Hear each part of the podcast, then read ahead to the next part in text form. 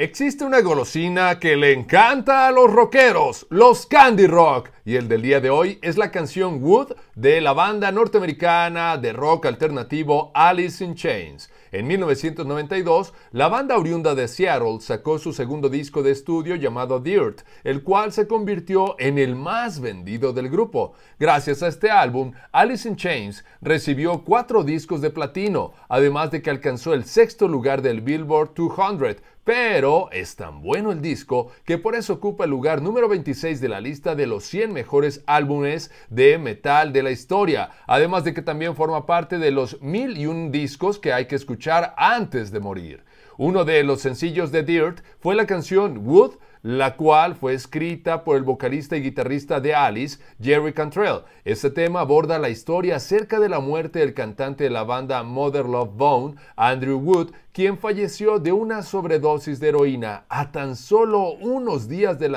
lanzamiento de su disco debut. Wood siempre fue considerado como uno de los cantantes más representativos del movimiento grunge, y es por eso que su muerte impactó tanto a personalidades como Cantrell y hasta Chris Cornell, de quien era un gran amigo. Te invito a que, escuches Wood de Alice in Chains, un candy rock de Lucio Morales.